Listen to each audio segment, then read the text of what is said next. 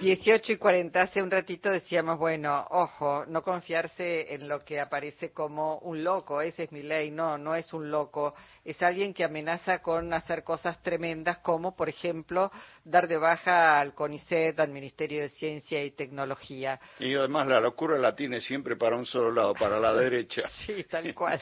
Bueno, vamos a hablar con la doctora Leticia Betancor, es investigadora independiente del CONICET eh, y del Instituto de Estudios para el Desarrollo Productivo y la Innovación en la Universidad Nacional de José C. Paz. Eh, a propósito de las amenazas de Javier Milei, en un hilo de tweets se presenta diciendo que es de Varela, primera generación de universitarios, y pudo estudiar porque la universidad le quedaba cerca, y, y muchas cosas más. Vamos a saludarla a la doctora Leticia Betancor. Leticia, Jorge Alperín, Luisa Balmaya, buenas tardes. Hola, Jorge Luis, muchas gracias por el llamado.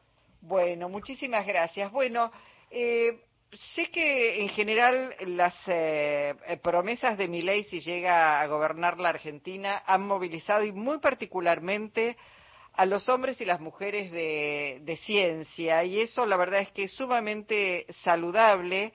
Eh, porque bueno, hay una amenaza muy, muy tremenda. Contanos, bueno, ¿por qué saliste con un hilo de tweet? Eh, ¿Qué es lo que intentás explicarle a la ciudadanía?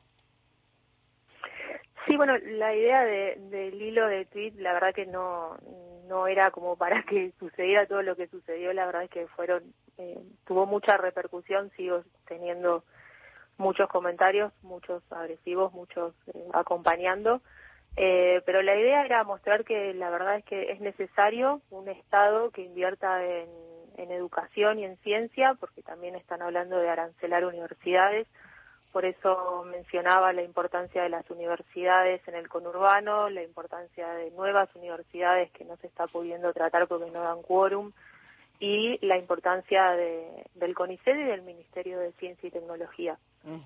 Eh, bueno, a propósito de eso, hay una convocatoria para el día de mañana. Eh, allí en el playón del Ministerio de Ciencia y Tecnología a las 4 de la tarde para hacer una foto enorme en defensa del CONICET. Dice y reza el, el, cartel convocante, la ciencia no es cara, cara es la ignorancia. En defensa del CONICET nos encontramos en la explanada del Polo mañana a las 4 de la tarde. Eh, es necesario mostrar fuerza y que hay, bueno, una masa crítica defendiendo nuestras ciencias. Sí, totalmente. Esa es una, una frase sacada de, de Hussein, uno de los premios Nobel que tenemos en, en Argentina, y, y sí, o sea, la inversión en ciencia es muy, muy importante, por eso también se aprobó la ley del financiamiento del Sistema Nacional de Ciencia y Tecnología e Innovación.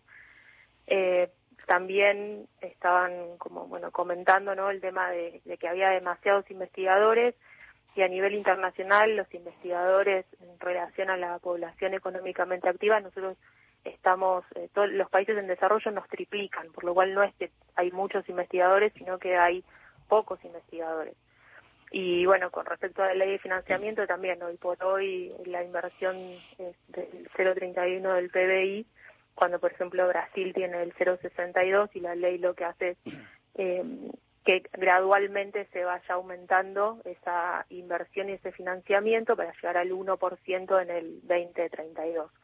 Entonces, eh, no solamente que somos pocos, sino que tampoco eh, hay demasiada inversión y por eso la ley de financiamiento y por eso eh, toda la inversión en ciencia.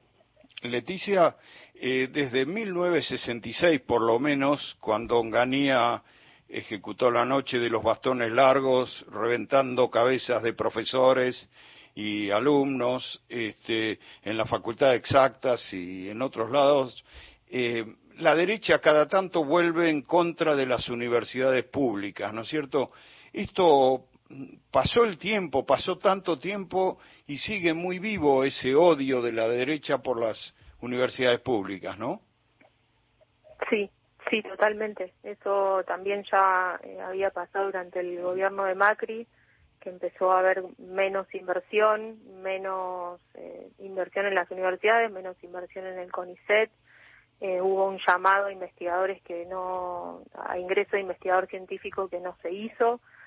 Y, y, bueno, también nuestros sueldos quedaron muy retrasados en ese periodo. Después, bueno, salió algo como que eh, uno de los recortes, no los primeros recortes que hicieron fueron en, en el sistema científico y en, los sueldos, digamos, de, de, los científicos, por lo cual es algo que tienen como, como blanco, digamos, ya en, en el gobierno de Macri el ministerio dejó de ser ministerio y pasó a ser secretaría, como pasó también con el Ministerio de Salud y el Ministerio de, Trabajo, ¿no? Entonces, son cosas que realmente no, no lo consideran importante, no lo consideran que tienen que ser públicos, quieren privatizar todo lo que tenga que ver con ciencia, tecnología y, salud, por lo cual es, es muy grave lo que podría llegar a pasar y, y lo raro no es que hace tan poco que vivimos la pandemia que la gente no recuerde lo que fue eh, todo lo que se hizo desde el Ministerio de Salud y desde el Ministerio de Ciencia y Tecnología y desde el CONICET, ¿no? ¿Qué crees que pasó allí para, para borrar este, un, un, recuerdo tan cercano? ¿Qué crees que, que pasó eh, con todos los aportes desde la ciencia y la tecnología que, que tuvo la Argentina en medio de la pandemia?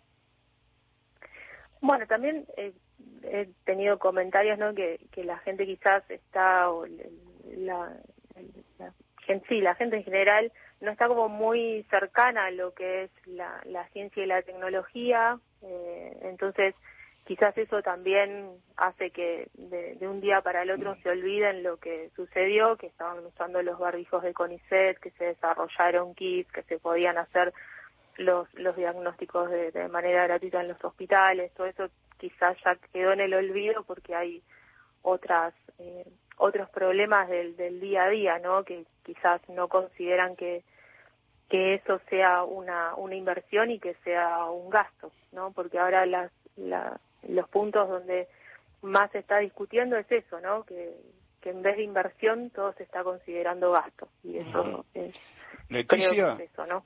Leticia, podría ocurrir que haya un balotage entre dos fuerzas, dos candidatos que quieren embestir contra las universidades públicas, como Patricia Bullrich y Javier Milei. ¿Qué te provoca esa, ese escenario?